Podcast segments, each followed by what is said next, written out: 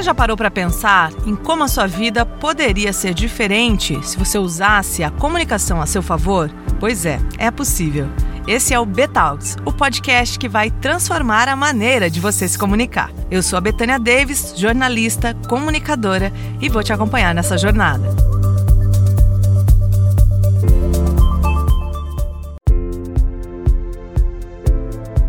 Oi, gente, bem-vindos! Esse é o primeiro episódio do nosso podcast. O tema é oratória como ferramenta diária. Para começar, eu quero dizer que eu estou muito feliz de estar começando esse projeto e espero trazer, poder trazer muito conhecimento para vocês, muitas dicas, muitos insights do meu aprendizado como jornalista em todos esses anos, como comunicadora, das coisas que eu vejo no meu dia a dia, das coisas que eu leio, para que a gente possa realmente debater. A intenção aqui não é colocar uma ideia para você engolir igual a abaixo, não. Eu quero que você comente, eu quero que você me responda nas redes sociais. E já vou te convidar para me seguir no Instagram, arroba Betânia Davies. Betânia Davis se escreve D-A-V-I-E-S.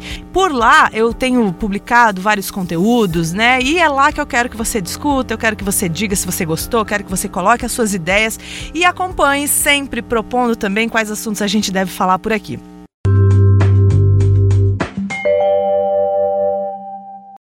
Então vamos para o nosso assunto, para o nosso podcast do dia o tema oratória como ferramenta diária. Bom, para começar, eu poderia chegar aqui e contar uma história para vocês sobre comunicação, uma história de superação, uma história que comove, né? Eu poderia dizer que eu fui uma criança tímida, é, que eu tinha dificuldade para falar, que aí eu fui querer provar para mim que era possível, que eu estudei. É que a gente adora uma história trágica, né, gente?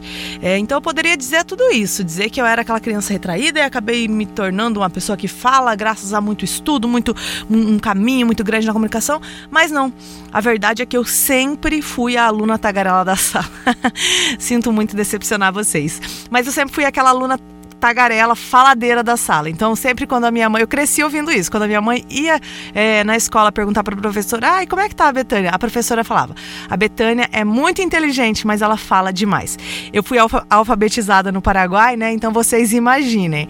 É, uma criança ali nos seus 7, 8 anos que ainda não entende muito bem aquela língua, porque a minha língua materna é o português, meus pais são brasileiros.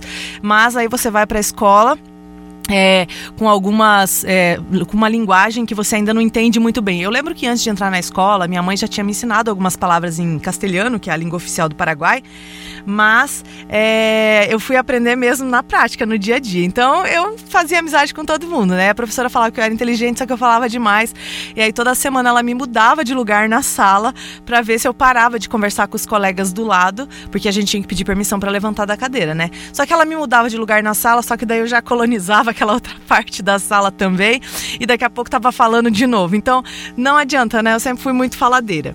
Só que aí vem o detalhe importante, né, gente? Não é porque eu sempre fui faladeira que eu sabia usar bem essa comunicação.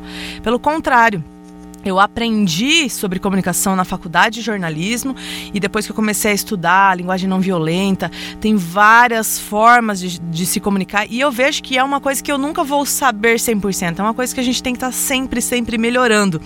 Então, quando a gente fala de oratória, a gente pensa que a oratória só precisa de oratória aquelas pessoas que dão palestras, que são políticos, profissionais de, sei lá, da televisão, né, artistas, enfim.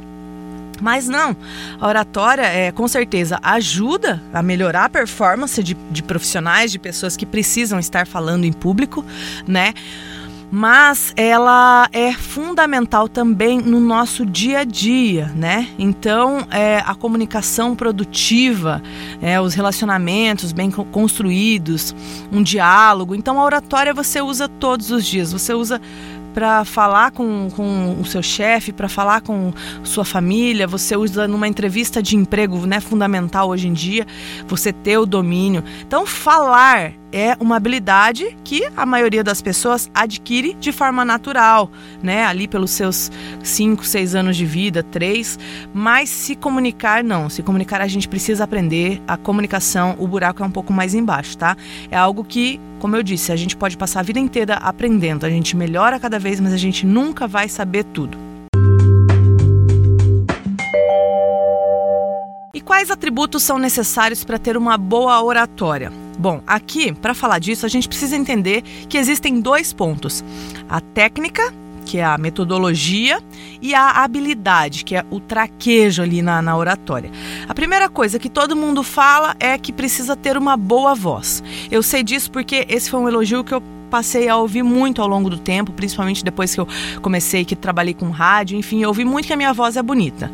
Então falava sobre falar em público, né? Ah, mas a tua voz é bonita, para você é fácil.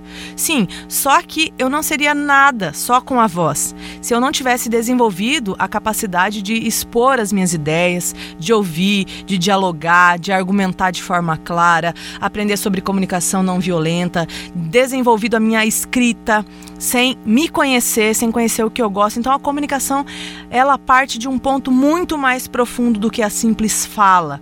Né? Então, a voz pode ser sim a cereja do bolo quando você trabalha muito bem a sua voz, pode ser a cereja do bolo. E existe muita festa com bolo sem cereja, gente. É isso que eu tenho para falar com vocês. Existe muita festa com bolo sem cereja. Só que se você tiver só uma cereja e não tiver bolo, não tem festa. Então, primeiro é desmistificar isso de que para eu fazer uma boa apresentação, para eu falar em público, para eu ter uma boa oratória, eu preciso ter uma voz boa. A voz boa é, o, é uma coisa que você vai trabalhar. Até porque a voz, ela é uma combinação, uma voz bonita é uma combinação de timbre e projeção da voz. Então, o que é o timbre? O timbre é a identidade da sua voz. Não existe ninguém com a voz igual à sua no mundo. Pode ter certeza absoluta disso. A pessoa pode ter bem, ser bem parecida, mas o timbre é igual impressão digital. Ela é a identidade da sua voz. A projeção você pode trabalhar. A projeção é a, é a dicção, né? Então, uma voz boa, timbre mais projeção. A projeção é a, é a dicção, é como você coloca, é você falar para fora, você articular bem as palavras para que elas saiam de maneira clara, para não comer o final das palavras. Então é isso. O timbre é o tom, o tipo e a identidade única, sua identidade única no mundo. E a projeção depende da dicção, da firmeza, da articulação das palavras. E a projeção qualquer pessoa pode aprender, pode mudar, pode adquirir. O que significa que ter voz boa é um dom completamente treinável, tá? Então então, voltando à pergunta, ter uma boa oratória, do ponto de vista técnico, é preciso ter uma dicção boa para ter uma boa oratória, do ponto de vista técnico, tá? Só que aí a gente tem a habilidade, que envolve o quê? Envolve a estratégia. Porque comunicação também é estratégia, é a maneira como você vai revestir a sua ideia, para convencer o outro, para ela brilhar aos olhos do outro. É a argumentação, envolve a linguagem não violenta, e eu quero fazer um episódio só sobre isso também tá? Então, a habilidade de se comunicar bem é uma combinação dessas duas coisas. E como vocês podem ver, tudo é treinável, tudo dá para aprender, tá? Mas ainda mais importante do que todos, todas elas é a habilidade de se comunicar. Se a pessoa tiver uma ótima dicção, mas for mal educada, ela não vai chegar muito longe. Se ela não souber ouvir, se ela não souber é, é, conversar, dialogar, ela pode ter a dicção, a posição no palco, ela pode articular, ela pode ser a mais perfeita possível, mas ela não vai longe. Por quê? Porque ela não tem educação, porque ela não tem, não sabe dialogar. E aí, quando a gente fala de falar também em público, as pessoas é, vem logo à cabeça esse medo, né? Além de achar que é preciso ter uma voz boa, a maioria das pessoas tem medo, né? Por que, que a gente tem medo de expor as nossas ideias? A gente tem medo do falar em público. E, inclusive, tem algumas pesquisas que dizem que tem gente que tem mais medo de falar em público do que de morrer, gente. Então, é um medo muito grande. Mas por quê? Vamos, vamos pensar no seguinte: existe muita coisa em jogo, tá? É, vamos pensar que você decidiu começar a comunicar uma ideia. Né? Acontece muito com quem quer criar conteúdo no Instagram, mas tem vergonha de aparecer. E as pessoas têm vergonha por N motivos, como eu disse. Muitas vezes ela nem está se preocupando com a voz. É daquilo que os outros vão pensar, né? E isso acontece muito mais do que a gente possa imaginar. A gente tem medo, por quê? Porque tem muita coisa em jogo muita coisa em jogo, porque é a nossa reputação, é a nossa imagem, é toda a nossa história. Né? Então a gente aí acaba vindo é, para cima da gente uma síndrome do impostor, na verdade vem para cima da gente de a gente mesmo, isso parte de nós mesmos, né?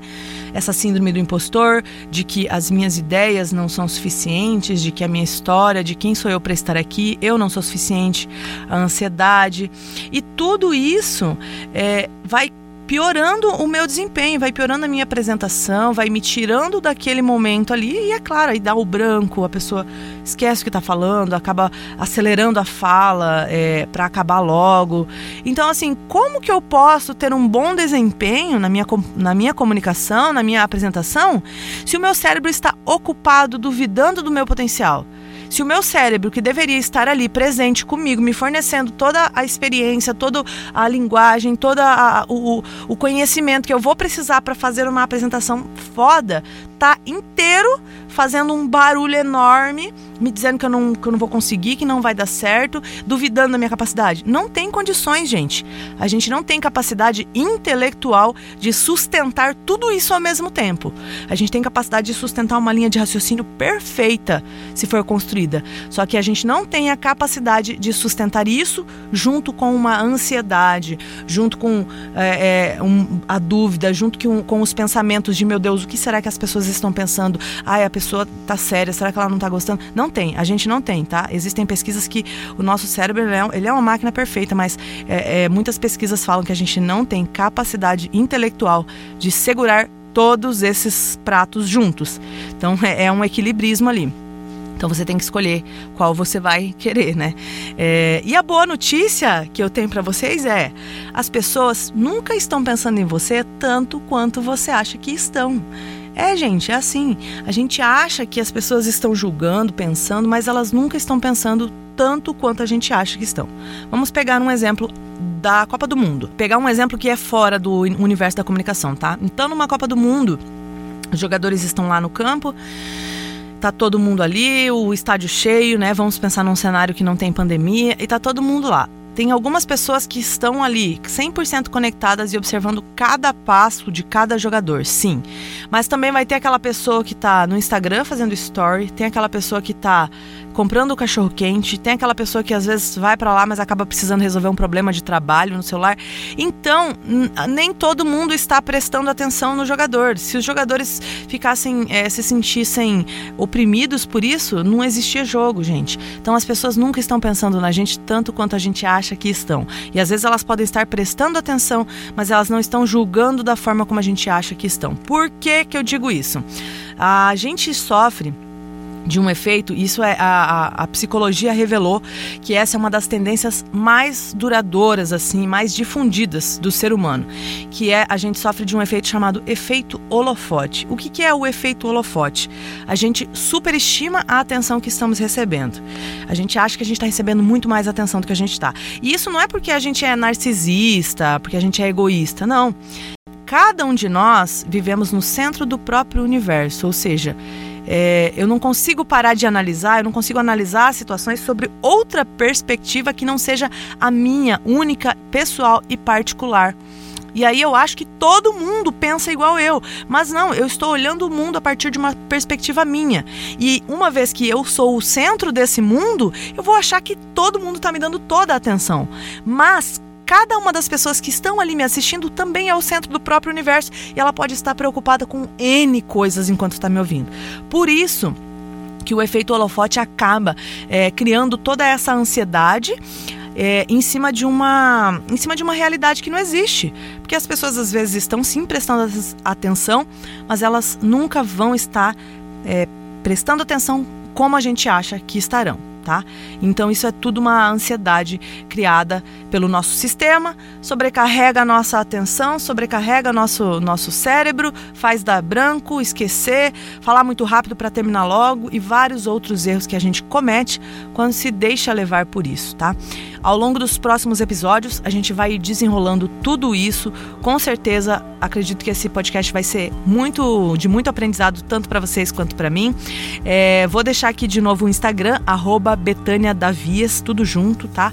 É, e lá tem posts, conteúdos. Me conta por lá se você gostou desse episódio e até a próxima. Beijão!